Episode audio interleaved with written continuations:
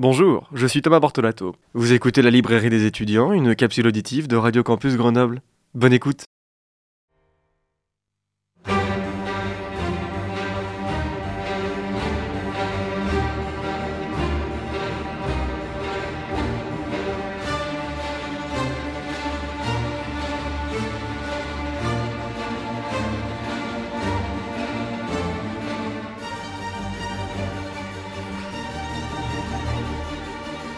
Eh bien bonjour, bonjour à toutes et à tous. Vous êtes bien sur Radio Campus Grenoble 90.8 en direct des studios pour cette toute nouvelle chronique de la librairie des étudiants. C'est avec une grande joie et une certaine fierté que j'ouvre avec vous l'émission des 1 an de la librairie des étudiants. Il y a un an, le 2 mars 2022, retentissaient pour la première fois les notes de l'été de Vivaldi. C'est donc sur ce créneau historique du 2 mars 2022 à 11h que j'ai souhaité vous préparer cette chronique littéraire. Voilà un an que je vous parle de lecture. Sylvain Tesson, Maëlys de Kerangal, Fyodor Dostoïevski, Jean d'Ormesson, Annie Arnaud et Leila Slimani ont su poser des mots qui ont trouvé leur écho en moi, lecteur que je suis, et un écho aussi ici à travers cette émission.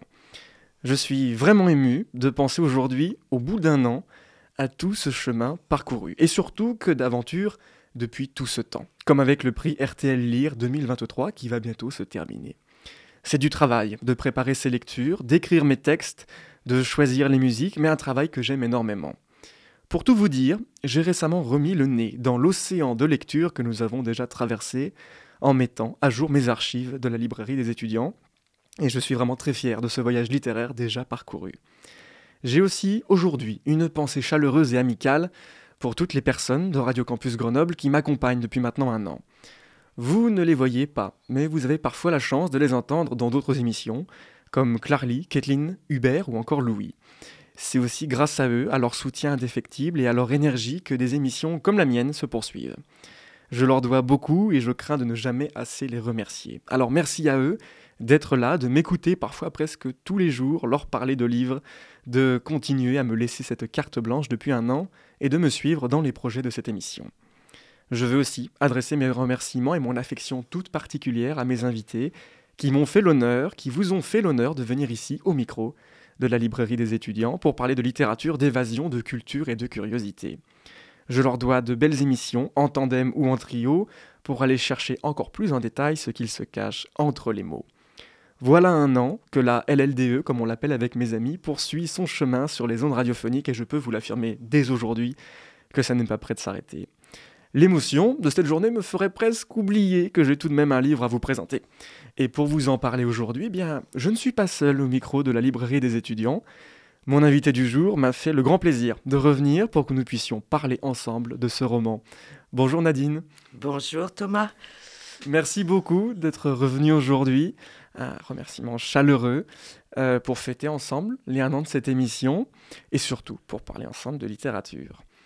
Alors notre roman du jour, eh bien c'est un classique, un classique, et il avait été présenté brièvement lors de notre chronique, la dernière chronique de l'année dernière, mais je n'ai pas pu résister à l'envie de vous en parler. Et puis, bah, je vais vous quand même vous le présenter. Il s'agit quand même du Chant du Monde de Jean Giono, paru aux éditions Gallimard en 1934 et aux éditions Folio en 1976. Sortez vos marque-pages préférés, nous ouvrons aujourd'hui le roman de notre première chronique anniversaire.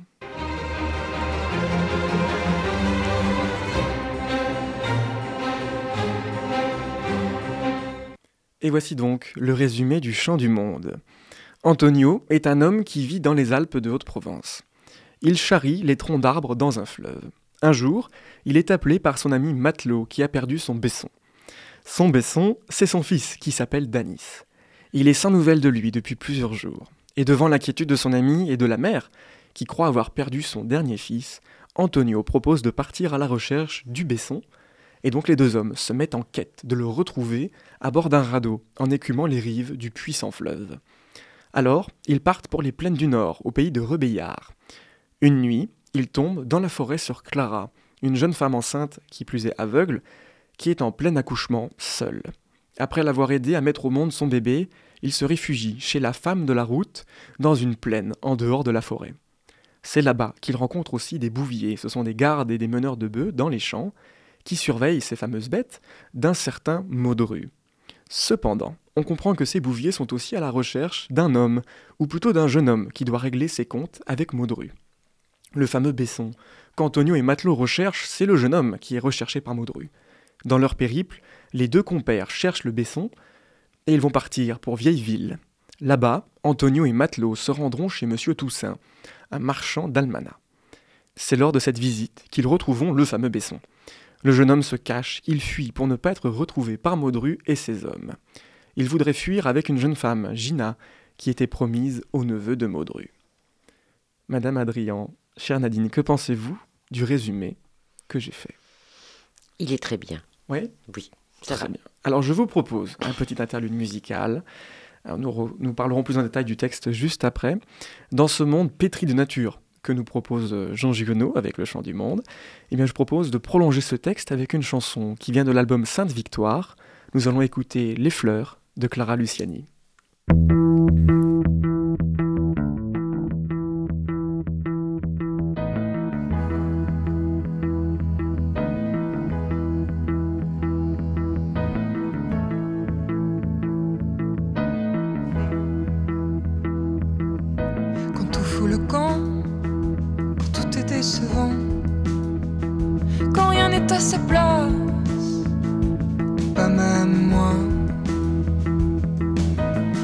Me lasse,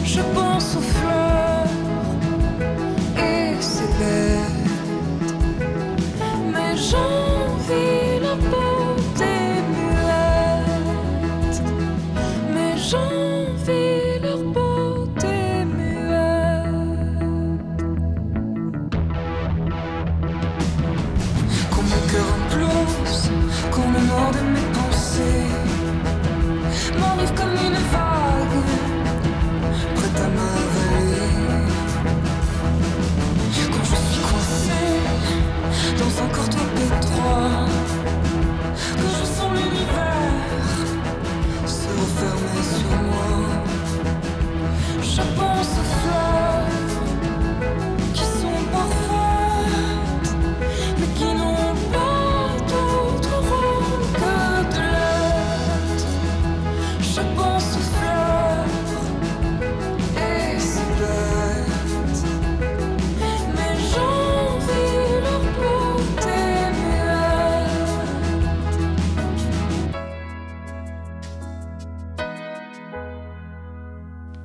Et nous sommes de retour dans les studios de Radio Campus Grenoble 90.8 en direct au micro de la librairie des étudiants.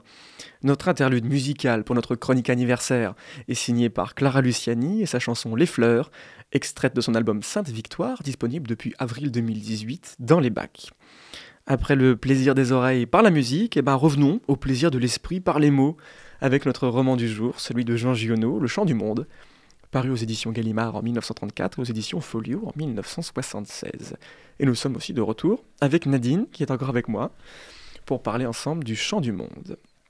Alors pour commencer euh, à analyser, un peu à décortiquer pour vous ce roman, j'aimerais qu'on parle d'Antonio, le personnage principal, un homme robuste, qui a une, et où on voit qu'il y a une grande importance euh, de la, du détail qui est fait par les corps dans les descriptions, que ce soit à la fois dans l'eau ou sur la terre ferme.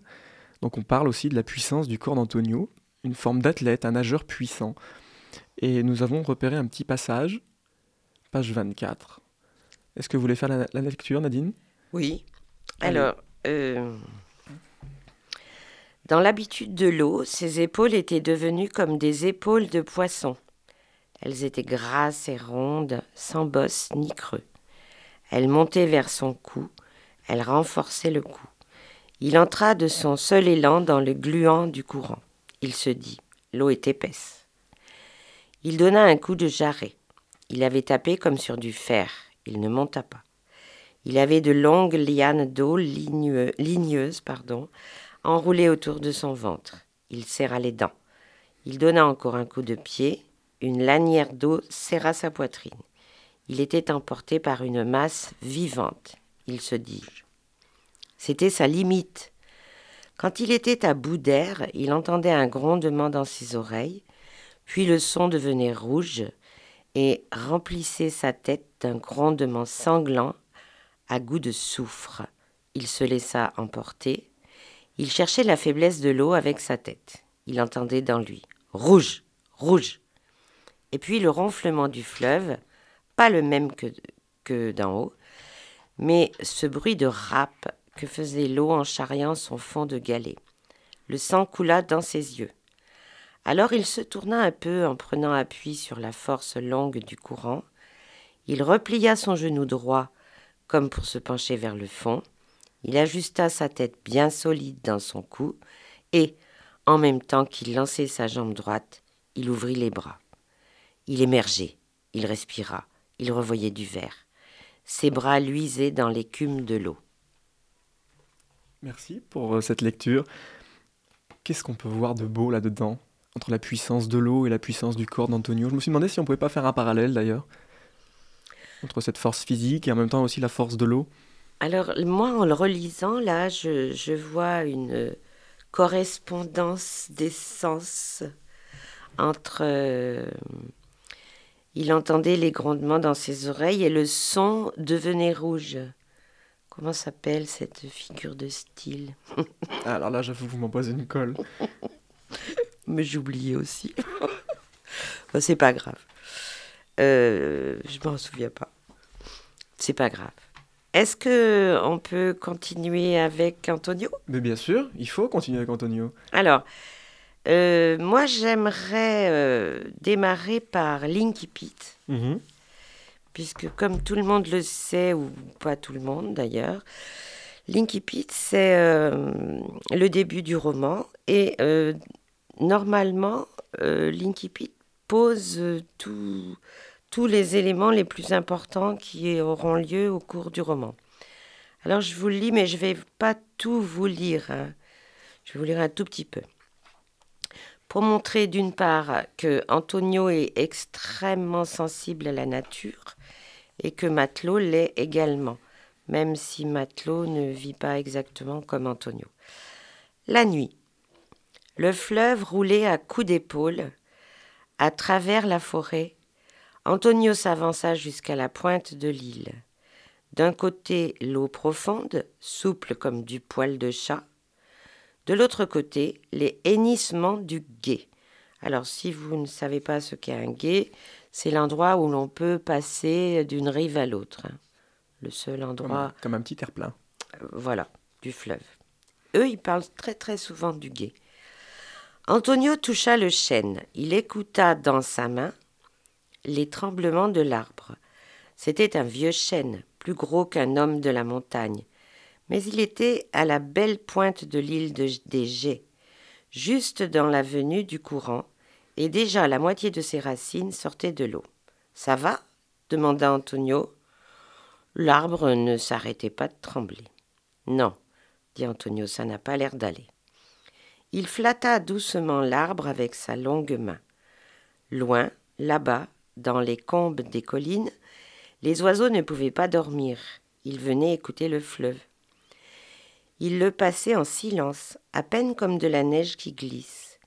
Dès qu'ils avaient senti l'odeur étrangère des mousses de l'autre côté, ils revenaient en claquant éperdument des ailes. Ils s'abattaient dans les frênes, tous ensemble, pardon, comme un filet qu'on jette à l'eau. Cet automne, dès son début, sentait la vieille mousse. De l'autre côté du fleuve, on appela Antonio. Antonio écouta. C'est toi, matelot? Oui, je veux te voir. Le guet a changé de place, cria Antonio. Je viens à cheval. Et on l'entendit pousser à l'eau un gros tronc d'arbre. Il doit arriver à peu près aux osiers, pensa Antonio. Avec ce nouveau détour du guet, le courant doit se balancer par là. Voilà, j'arrête parce que je voudrais pas vous ennuyer. Mais euh, c'est euh, donc deux hommes dans la nature qui connaissent, alors, qui sont capables de marcher à pied sur la terre pour connaître euh, absolument les lieux, reconnaître les lieux ou découvrir des lieux. Oui, parce qu'on le voit à plusieurs passages d'ailleurs, quand ils cherchent le Besson, euh, ils connaissent absolument chaque recoin du, des bords du fleuve. Oui, oui, oui. On va interrompre un petit peu la lecture et puis je vous parle du chant du monde en général. En anglais général Et on y revient après Oui. Allez, allons-y. Je vous ai proposé Vous allez prendre le contrôle de l'émission, c'est parfait ça 12 lectures. 12 lectures, eh ben voilà, mais c'est bien, il nous manque de la lecture à la radio. Bon. Donc tant mieux. Alors, ce que j'aimerais vous dire à propos du chant du monde, c'est que c'est une lecture solaire. Et solaire parce qu'il s'agit du soleil de Provence. Giono habite la Provence et euh, est passionné par cette région et dans quasiment tous ses romans, il est question de Provence. Le roman en question est structuré en saisons. Oui, c'est vrai. Alors, euh, certains disent que ça pourrait ressembler à l'Iliade et l'Odyssée, justement à cause des saisons qui passent et euh, jusqu'au retour. Et puis on peut aussi faire un lien justement peut-être avec la guerre de Troie, avec euh, le départ de Gina. Oui, oui, exactement. Alors, euh, ce roman, c'est un chant de la nature, un chant euh, là, là, là, là, un chant où l'on chante et pas où on paie. C'est une célébration. Les êtres humains font partie de la nature, ils sont des éléments de la nature. Alors finalement, les, les on va voir, euh, je vais vous le dire dans, dans cinq minutes, que les êtres humains sont mineurs finalement ce, roman chante la nature. Ils sont complètement effacés d'ailleurs, presque effacés. On, est vraiment, comme vous le dites, dans la nature à chaque fois. Oui. Alors, l'histoire est une propose ici une géographie imaginaire. Ces villes n'existent pas, mais la Provence et la montagne euh, sont derrière tous ces noms euh, que Giono a inventés. Et alors pour moi, l'intrigue est finalement annexe. Donc de cette quête du Besson avec euh, la recherche de Gina. Voilà, parce que c'est un livre que j'ai lu il y a fort longtemps, puis que j'ai relu, puis que j'ai re-relu, et que j'ai re-relu cet été. Et j'étais très déçue par l'intrigue, parce que pour moi, elle, elle faisait partie de ce roman. Et puis là, je me suis dit, bof, euh, oh, on s'en fiche. Mais il y a un lyrisme, euh, des métaphores et des comparaisons qui sont multiples euh, et qui parcourent tout ce roman.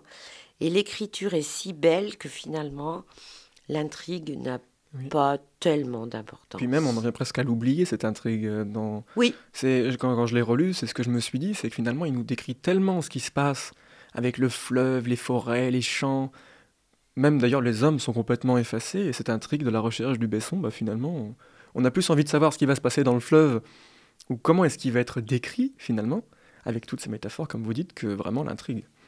Voilà. Alors, les éléments naturels, il faut penser aux éléments, hein, l'eau, la terre, le ciel, etc., euh, jouent un rôle majeur, et la nature est le protagoniste principal. Elle est, la nature est douée d'émotions, de langage, elle remet l'humain à sa juste place. justement, l'humain, il n'a pas beaucoup de place. Il est, il est annexe, il est presque annexe. Il faudrait qu'il reprenne sa juste place dans cette nature et ces éléments qui sont beaucoup plus forts que lui. Alors, euh, je voudrais vous parler de l'aventure langagière. Le roman déborde de métaphores, de comparaisons, etc., d'hyperboles, il y en a partout. Et euh, cela crée une imagination, une illumination, et la réalité est autre.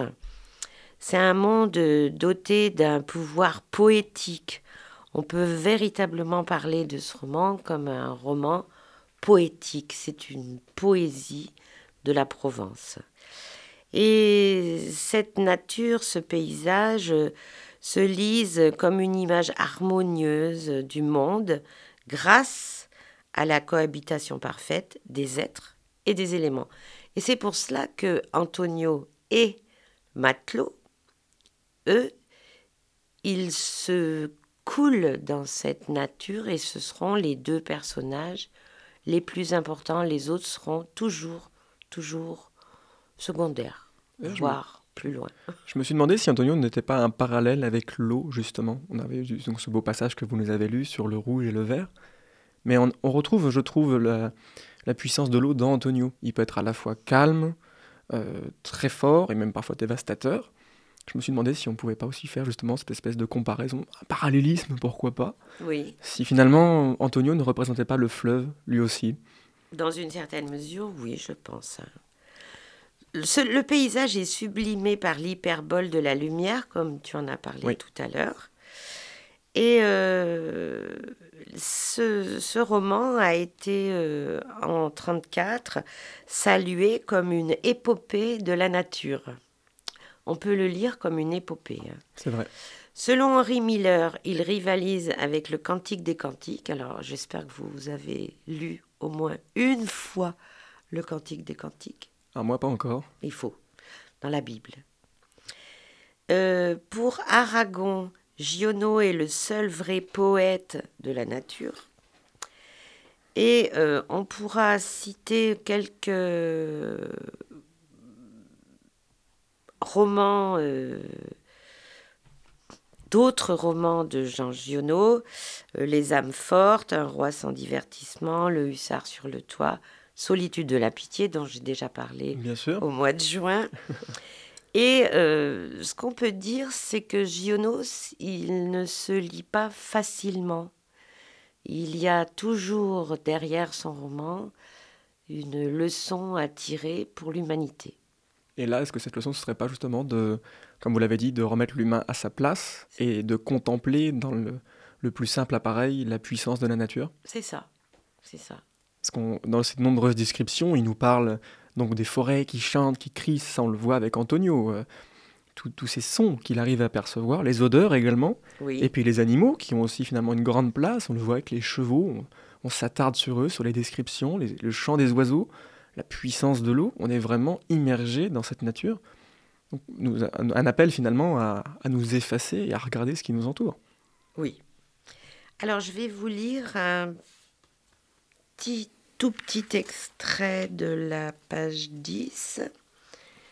Euh, donc, euh, justement, je, en fait, je cherche à vous illustrer les, les métaphores, les comparaisons et les hyperboles.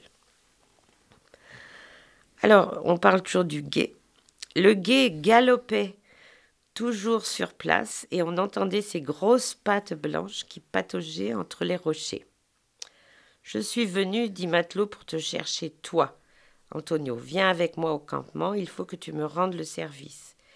Il faut aussi que ma femme te voie, c'est notre Besson, Antonio. S'il est noyé, il faut que je le trouve. Alors, je continue. Euh, très bien, je coupe, hein, bien sûr. Très bien, dit-il au matelot, il sentait la vie du fleuve. C'était toujours un gros moment pour Antonio. Il avait regardé tout le jour ce fleuve qui rebroussait ses écailles dans le soleil, ses chevaux blancs qui galopaient dans le gué, avec de larges plaques d'écume aux sabots, le dos de l'eau verte, là-haut, au sortir des gorges, avec cette colère d'avoir été serré dans le couloir des roches, puis l'eau voit la forêt large étendue, là devant elle, et elle abaisse son dos souple et elle entre dans les arbres. Maintenant, c'était là, autour de lui. Ça le tenait par un bon bout de lui. Ça serrait depuis les pieds, les pieds, pardon, jusqu'aux genoux. Alors, vous voyez la manière dont il parle d'un fleuve qui est retenu euh, par un égorgement de, roches.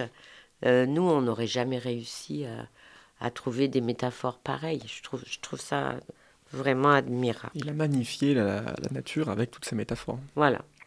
Maintenant, je vais vous parler de euh, une autre petite euh, lecture du, du sol, du sol, enfin d'autres éléments, la terre et les animaux. Euh, ils arrivent à la chenet et Matelot s'arrête pour chercher du pied le creux de la sente. Antonio entendit le bruit de la forêt. Il avait dépassé le quartier du silence, et d'ici on entendait la nuit vivante de la forêt. Ça venait, ça touchait l'oreille comme un doigt froid. C'était un long souffle court, un bruit de gorge, un bruit profond, un long chant monotone dans une bouche ouverte. Ça tenait la largeur de toutes les collines couvertes d'arbres. C'était dans le ciel et sur la terre comme la pluie, et ça venait de tous les côtés à la fois, et lentement ça se balançait comme une lourde vague en ronflant dans le corridor des vallons. Au fond du bruit, des petits crépitements de feuilles couraient avec des pieds de rat. Ça partait, ça fusait d'un côté, puis ça glissait dans les escaliers des branches, et on entendait rebondir un petit bruit claquant et doux comme une goutte d'eau à travers un arbre. Des gémissements partaient de terre et montaient lourdement dans la sève des troncs jusqu'à l'écartement des grosses branches. Je continue Allons-y. Allons-y. Là, vous allez nous lire tout le roman bientôt. Ben non, non, non, non, non. Je- je- J'essaie de faire court. hein. L'odeur des mousses se leva de son nid, élargit ses belles ailes d'anis. Vous vous rendez compte? Une pie craqua en dormant comme une pomme de pin qu'on- écrase. Une chouette de coton passa en silence. Elle se posa dans le pain, elle alluma ses yeux. La trompe là-bas appelait. Une cloche se mit à sonner. Le clocher devait être très haut dans la montagne. Le son venait comme du ciel.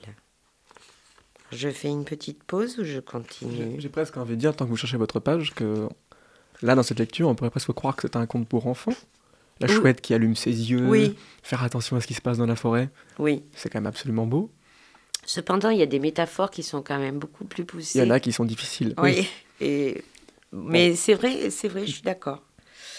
Alors, euh, on... Ah mais celle-là, on l'a lu, ses, ses épaules étaient devenues comme des épaules de poisson. Oui, Oui. on l'a lu. On en avait fait un commentaire d'ailleurs. Eh bien, figurez-vous que j'ai ouvert mes archives du lycée, les cours de français que j'ai gardés en intégralité, Oui. et ben on n'avait pas fait tant de commentaires sur Jean Giono.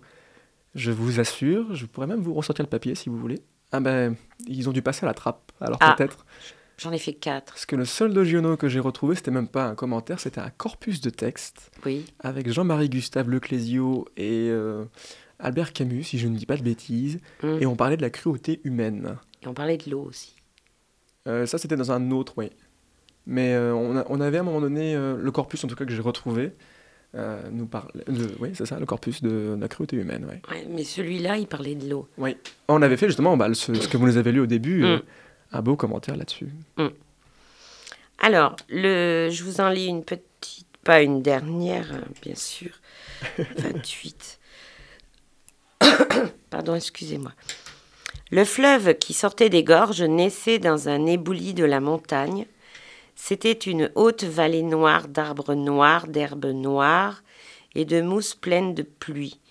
Elle était creusée en forme de main, les cinq doigts apportant toute l'eau des cinq ravinements profonds dans une large paume d'argile et de roche, d'où le fleuve s'élançait comme un cheval en pataugeant avec ses gros pieds pleins d'écume. Alors maintenant, j'aimerais que tu nous parles, de- enfin, tu nous lises l'extrait, Page Donc- 35-36 voilà, dont tu m'as parlé tout à l'heure. Ah oui.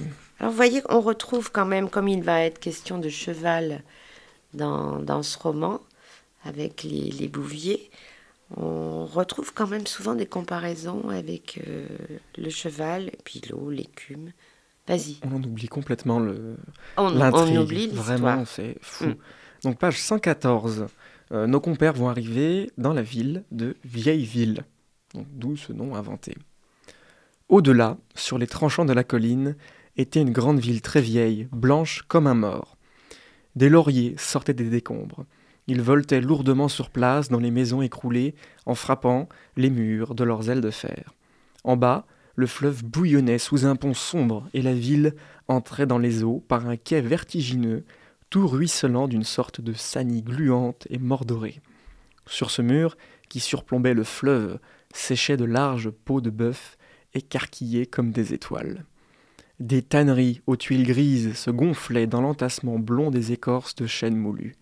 Le battement sourd des foulons ébranlait les profondeurs sombres de la terre avec le bruit d'un gros cœur chargé de sang. La ville, aux murs bas constellés, constellés de peaux de bêtes, échelait à la colline dans la laine de ses fumées. Le souffle épais, tout pailleté de braise, d'un four de boulanger sautait avec avec ses molles pattes d'ours, de terrasse en terrasse. Plus haut, de très vieilles maisons osseuses, fleuries de génoises et de pigeonniers, émergeaient. À de larges fenêtres partagées par des croix de pierre apparaissait la tête sévère des arbousiers qui avaient poussé à travers les planchers. Quand le poids des nuages étouffait le bruit des foulons à tanner, on entendait chanter la ville haute. C'était comme un bruit de forêt, mais avec des ronflements plus longs. Le vent se tordait dans les salles désertes, les corridors, les escaliers, les caves profondes. Le vent mourait, le chant n'était plus que le frémissement d'un tambour. Alors, les longs canaux de bois dans lesquels on faisait couler l'eau sonnaient comme des flûtes. Puis, le nuage se relevait et le battement des foulons recommençait à lancer dans les cavités de la ville le tremblement des taureaux abattus. Une odeur d'écharnage, de temps et de vieux plâtre giclait sous la main plate du vent. Sur tout son corps, la ville sortait de longues balafres noirâtres de la pluie. Derrière elle, d'énormes montagnes violettes gonflées d'eau dormaient sous le ciel sombre. Garissamé, Garissamé cria l'hydropique. Guérison, dit le blessé, et il cracha un caillot de sang dans la boue. Alors tout à l'heure, tu m'as parlé d'une ébauche de commentaires sur euh, cet extrait. Eh Est-ce que tu peux nous le proposer? Parce que ce qu'on on dirait pas peut-être un peu le, secret qu'il y a là, c'est que vous m'aviez offert en 2018 ce roman. Je m'en souviens grâce à la dédicace. Et c'était le vôtre d'ailleurs en plus. Sorti de votre bibliothèque personnelle. Et pour la petite histoire, quelques temps après, eh bien j'ai retrouvé Le Chant du Monde dans la même édition et je vous l'ai donc offert. Donc c'est une très belle édition aux éditions Folio, l'ancienne édition, parce qu'elle a été refaite. Et si Folio nous écoute, merci de nous remettre Van Gogh en couverture, parce que le nouveau dessin est vraiment très très moche. Donc il y avait une couverture avec Van Gogh, le faucheur. C'est un détail d'ailleurs. Et donc il y avait quelques notes de votre main où euh, on avait peut-être de quoi faire un commentaire euh, sur l'analyse de cette ville qui finalement, on y vient là-bas à la fois soit pour guérir, soit pour mourir. Et on se rend compte, et je m'en suis encore rendu compte en relisant ce passage, c'est qu'on la ville prend également les traits de la guérison d'un homme ou même de la mort. On le voit plusieurs fois. On parle d'une ville qui portait les longues balafres noirâtres de la pluie, donc peut-être les cicatrices qui sont dues au temps. Euh, on a des comparaisons toujours sonores également avec le vent, mais aussi euh, avec par exemple une comparaison comme l'écoulement de l'eau qui sonnait comme des flûtes. On a les odeurs également qui passent, quelque chose qui pourrait être sur un rythme binaire. On, oppose le froid et le chaud, la pierre et le végétal, donc pourquoi pas la tombe et la vie. Si on compare, là je fais un commentaire en direct quand même, c'est assez fou. Sous votre œil, voilà, on a aussi une personnification de la ville. Au tout début, on nous parle, on nous dit qu'elle est qu'elle semble très vieille, blanche comme un mort. Elle est complètement personnifiée. Euh, et puis voilà, après on nous parle également de ce qui fait euh, des, travaux qu'il y a dans cette ville, ce qui peut-être la fait vivre pour, pour s'opposer à cette fameuse mort dont je parlais au début, avec les tanneries aux tuiles grises qui se gonflaient dans l'entassement blond des écorces de chêne moulu. Et puis je me suis demandé quand, euh, À de larges fenêtres partagées par des croix de pierre apparaissait la tête sévère des arbousiers qui avaient poussé à travers les planchers. Est-ce qu'on n'aurait pas là peut-être une idée que malgré la mort, la vie reprend toujours le dessus? Pourquoi pas? Pourquoi pas? Et puis après, euh, il faudrait, il y a tout un, jeu. On pourrait parler, on parlait de thème à l'époque. Je me souviens en commentaire. On pourrait parler du bruit également, des nuages qui étouffaient le bruit des foulons attanés. Et puis finalement, on entend la ville haute qui chante. On parle de l'eau qui, qui glisse comme dans des flûtes. Et puis après, je, je balaye un peu mon regard à droite à gauche. Une ville aux murs bas constellés de peaux de bêtes. Finalement, elle pourrait paraître vivante, cette ville, Même si on la décrit blanche comme un mort. Donc voilà, il y avait tout un jeu euh, euh, entre la mélancolie de la mort, la tristesse, et puis finalement euh, cet éclat de vie qui, qui surgit à chaque coin de rue. Mais on finit quand même par le... On revient toujours à la fin sur les personnages, sur des hommes, même si on les a éclipsés derrière la ville, entre la guérison et la mort, comme ce, ce jeune Jean qui crachait un caillot de sang dans la boue. Est-ce que on pourrait pas peut-être dire que la boue, c'est le sang de la ville Comme c'est une couleur qui est plutôt sombre, qui pourrait peut-être se rapprocher du, du rouge pourpre, du rouge sang, qui coule dans nos veines? Voilà. D'accord. Alors j'ai pas fait de problématique, vous m'en voudrez pas. non. Est-ce qu'on, pourquoi pas? Est-ce que la ville n'est pas une personnification? Comment la ville se personnifie-t-elle à travers cet extrait? Comment parler de la ville? Comment parler de la Voilà, bah voilà. Alors moi, je vais revenir en arrière, Mhm. puisque là, j'ai un passage que j'ai trouvé tellement beau, tellement, tellement beau. C'est Antonio. En- On y revient. on revient à Antonio. Et Antonio est dans l'eau. Et il va, euh, en quelque sorte, alors on- au début, on ne sait pas si c'est un jeu ou si c'est dangereux, mais on s'aperçoit très vite qu'il y a un très grand, euh, une belle proximité entre lui et les, et les animaux. Pardon. Et alors, donc, il est dans l'eau et euh, il plongea sa tête sous l'eau. On est à la page 35. Il plongea sa tête sous l'eau. Il vit que le grand congre l'accompagnait. C'était une bête longue de près de deux mètres, épaisse comme une bouteille. Elle nageait près de l'homme en donnant toute sa vitesse, puis elle l'attendait, et alors elle dansait doucement au sein de l'eau. Quand le soleil la touchait, elle étincelait comme une braise, et allumée de toute sa peau où couraient les frémissements de petites flammes vertes, elle s'approchait de l'homme et elle ouvrait sa grande mâchoire silencieuse aux dents de scie. Antonio toucha le congre à pleine main au moment où le serpent d'eau balançait sa queue devant lui. La bête plongea en tourbillonnant. De gros remous huileux s'élargirent devant le nageur.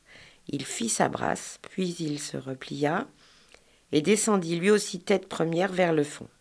La bête revenait, lancée à pleine force, droite comme un tronc d'arbre. Elle passa en glissant au-dessus de l'ombre où Antonio s'enfonçait. Le congre se renversa sur le dos. Le soleil fit luire son ventre, la tête du congre émergea. Il souffla un jet d'eau en gémissant. Son œil rouge, on retrouve les deux couleurs comme on avait Rouge et vert. le rouge et vert au début du roman. Son œil rouge regardait vers le bord du fleuve. Antonio émergea sans bruit et sans bruit. Il s'enfonça dans l'eau. Il reparut en aval. Là-haut, le congre fouettait l'eau de sa queue et il continuait à crier avec la gueule tendue vers la rive. Voilà, j'arrête là. Euh, c'est une belle rencontre. Enfin, on dirait que finalement, c'est pas une rencontre fortuite, c'est euh, euh, un jeu habituel avec les, Les animaux. les animaux. Et maintenant, je voudrais vous lire un tout petit passage, page 36, c'est tout de suite après. C'est la manière dont Antonio se déplace sur Terre. Autre élément. Ce fut la nuit. Il s'avança vers les arbres, il les toucha. Ils avaient de petits troncs tremblants. Sous les pieds d'Antonio, la terre était molle, comme la viande d'une bête morte. Il était sur des alluvions. Il imagina une petite bande de boue au bord du fleuve, entre le fleuve et les derniers euh, rochers des gorges. Il s'avança, les mains en avant, vers ces rochers. Il marchait lentement. Son pied guettait les places sûres, ses mains touchaient les arbres. Au-delà des arbres, elles s'enfonçaient toujours plus loin dans la nuit. À tout moment, il s'attendait à toucher le rocher froid, et toujours sa main s'enfonçait dans la nuit, et il marchait pas après pas. Il traversa un petit ruisseau, il entendit bruire un chêne, il respira une odeur d'herbe grasse, il comprit qu'il n'y avait plus de rocher pour canaliser le fleuve, mais que maintenant, sur les deux rives, s'étendait le pays rébéillard. Donc le fameux pays rébéillard qu'ils ne connaissent pas tous les deux et qu'ils vont découvrir où se cache le Besson. À votre lecture, là, je me suis pas demandé si quand il avance à tâtons dans l'obscurité, on n'avait pas pourquoi pas également un parallèle avec Clara, cette jeune femme enceinte qui Ah. est aveugle et qui euh, lui pose d'ailleurs cette question plusieurs fois, mais c'est quoi la lumière? Parce qu'à un moment donné, il parle des étoiles et elle lui demande c'est quoi une étoile? Et il n'arrive pas à, à la définir. Lui, il est là, pareil, mais il arrive à définir avec ses mains. Finalement, il, il prend presque son rôle Hum, de Clara, de chercher à comprendre comment est le monde. Mais c'est vrai, comment on fait pour définir une étoile quand, à quelqu'un qui est aveugle? Alors là, je ne sais pas. J'avoue que je ne sais pas. Je crois qu'il y avait une réponse très poétique, il faudrait que je la retrouve. Mais tu l'as pas retrouvé. Et là, je, je vais dire, j'ai eu une fulgurance d'un coup, Oui. et malheureusement, elle m'a, le- la page m'a échappé. J'aurais dû la noter hier soir, j'ai oublié. Honte à moi. Alors maintenant, je vous passe à la. Je... Il me reste plus que trois petits passages à vous lire. On est à la page 81. À mon avis, nous sommes, euh, euh, dans la ville, qui est une petite ville. Et euh, Antonio est avec Matelot. Subitement, il fit très froid. Antonio sentit que sa lèvre gelait. Il renifla. Le vent sonna plus profond. Sa voix s'abaissait puis montait. Des arbres parlèrent. Au-dessus des arbres, le vent passa en ronflant sourdement. Il y avait des mouvements de grand silence. Puis les chênes parlaient, puis les saules, puis les aulnes. Les peupliers sifflaient de gauche et de droite comme des queues de chevaux. Puis, tout d'un coup, ils se taisaient tous. Alors la nuit gémissait tout doucement au fond du silence. Il faisait un froid serré. Sur tout le pourtour des montagnes, le ciel se déchira. Le dôme de nuit monta en haut du ciel avec, les- avec trois étoiles grosses comme des yeux de chat et toutes clignotantes. Une colline de l'Est sortit de l'ombre. Voilà, j'arrête là. Très belle évocation. De l'arrivée de la nuit. Voilà, avec euh, tous les sons que produisent les arbres. C'est ça que je me suis dit plusieurs fois, c'est que c'était quand même un, un roman qui est à la fois visuel et sonore. Ah oui, Et il y a vraiment l'accent qui est mis là-dessus. On ne peut pas laisser euh, le doute. Mais même d'ailleurs, je me souviens du début du Hussard sur le toit. Il y a de nombreuses descriptions, justement. Lorsqu'il Ah oui. traverse la forêt, comme vous l'avez dit, Jean Genot nous emmène à chaque fois. Il y a l'histoire, mais on a aussi tout ce qu'il y a à côté. Euh, Alors, Zola avait fait différemment, mais je me suis demandé s'il n'y avait pas aussi cette volonté vraiment de vraiment bien décrire, que ce soit vraiment visuel. si, si. Moi, je me souviens du Hussard, je l'ai re- relu cet été. Et ses plus belles descriptions, les plus visuelles. Enfin, on, on dépasse le réalisme. hein. On est dans un monde poétique. Et les plus belles descriptions de Giono dans le Hussard sont euh, cette- la chaleur écrasante qui produit une sorte de vision de craie. Oui. Tout est blanc, euh, crayeux, et c'est. On, je, je les ai notés, mais bien sûr, je les ai pas ici. On en revient finalement à cette lumière euh, puissante de la Provence. hein. Voilà. Alors, maintenant, j'arrive à la page 138, si vous voulez. Nous sommes au pays rébéillard. C'est la deuxième partie du roman. Et il est question de l'hiver. L'hiver au pays rébéillard euh, était toujours une saison étincelante. Chaque nuit, la neige descendait serrée et lourde. Dans le halo des réverbères, Antonio l'avait vue tomber parfois droite comme une pluie d'orage. Les villes, les villages, les fermes du Rébéillard dormaient, ensevelis dans ces épaisses nuits silencieuses. De temps en temps, toutes les poutres d'un village craquaient. On s'éveillait. Les épais nuages battaient des ailes au ras de terre en froissant les forêts. Mais tous les matins, arrivés dans un grand ciel sans nuages, lavé par une petite brise tranchante, une bise, pardon. À peine sorti de l'horizon, le soleil écrasé par un azur terrible, ruisselait de tous côtés sur la neige gelée, le plus maigre buisson éclatait en cœur de flamme. Dans les forêts métalliques et solides, le vent ne pouvait pas remuer un seul rameau, il faisait seulement jaillir sur l'embrasement blanc des embruns d'étincelles. Des poussières pleines de lumière couraient sur le pays. Parfois, au large des chemins plats, elle enveloppait un homme qui marchait sur des raquettes, ou bien, surprenant les renards malades à la rizière des bois, elle les forçait à se lever et à courir vers d'autres abris. Je m'arrête là parce que c'est un peu long. Il ne m'en reste plus qu'une. Puis vous nous avez parlé donc de l'hiver, on y revient. Finalement, on repart de cette cyclicité. Oui. Le roman commence euh, à l'automne, même, presque à la fin de l'automne. Oui. La deuxième partie s'ouvre sur l'hiver et puis finalement on finit euh, au printemps. Voilà, on va pas dire tout divulguer, mais c'est quand même une explosion aussi de, beauté et de sentiments à la fin du roman. Oh bah, J'ai juste dix petites lignes euh, malheureuses là euh, sur le printemps. Ah mais je vous dis pas de tout lire, mais... Euh, mais je, je, ne parlerai pas de l'intrigue. Hein. Non, mais quand même, on peut sur ce printemps qui renaît, mais finalement à tous les niveaux, mm. pour cette fois-ci. C'était le grand désordre de printemps. Les forêts de sapins faisaient des nuages à pleins arbres. Les clairières fumaient comme des tas de cendres, la vapeur montait à travers les palmes des feuillages, elle émergeait de la forêt comme la fumée d'un feu de campement, elle se balançait, et, au-dessous de la forêt, mille fumées pareilles se balançaient comme mille feux de campement, comme si tous les nomades du monde campaient dans les bois. C'était seulement le printemps qui sortait de la terre. Voilà, j'ai terminé. Magnifique. J'espère vous avoir euh, conquis et j'espère que vous allez lire Le Chant du Monde. Bah, merci en tout cas pour ces belles lectures. Un roman lumineux, mm. solaire, pétri de nature. Voilà.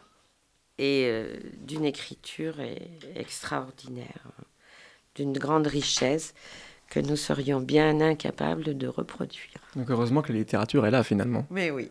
Pour nous inviter à, à revoir le monde avec un œil euh, j'allais dire presque ancien, mais non, l'œil de Giono qui, nous qui reste intemporel finalement. Oui, tout à fait. Alors j'ai su qu'il existait, en cherchant, une BD euh, sur le champ du monde. Mhm. je ne le savais pas. Moi non plus, vous me je, je vais aller voir. Alors ce sont des aquarelles. Et celui qui l'a... Comment on dit? Euh, Dessiné, oui. mis en dessin. Il s'appelle Jacques Ferrandez, avec deux R. F-E-2-R-A-N-D-E-Z.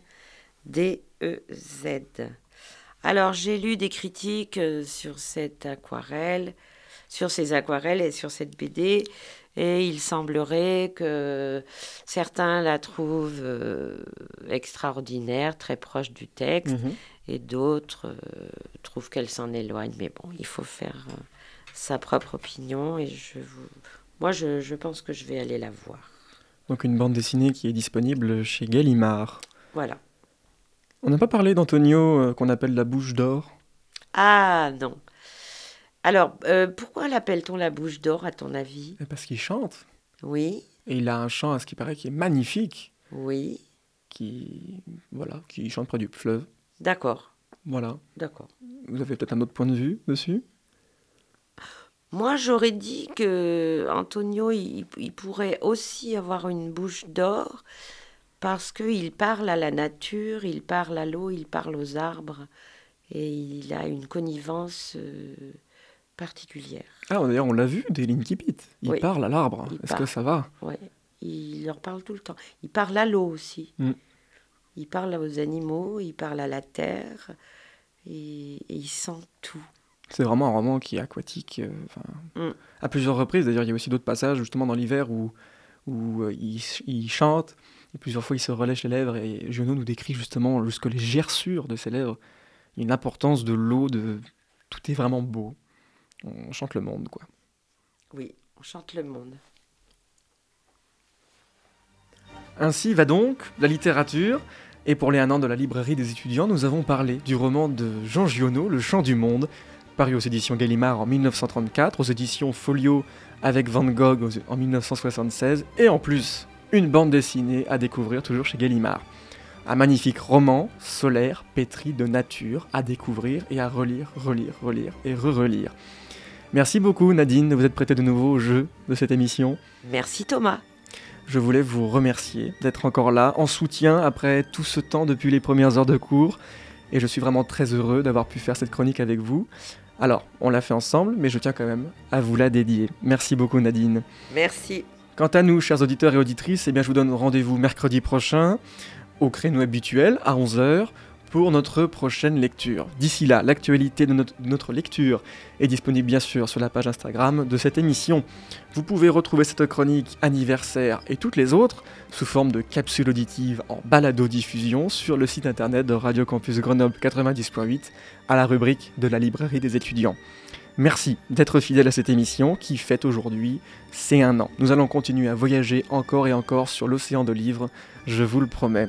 Je vous souhaite de belles lectures.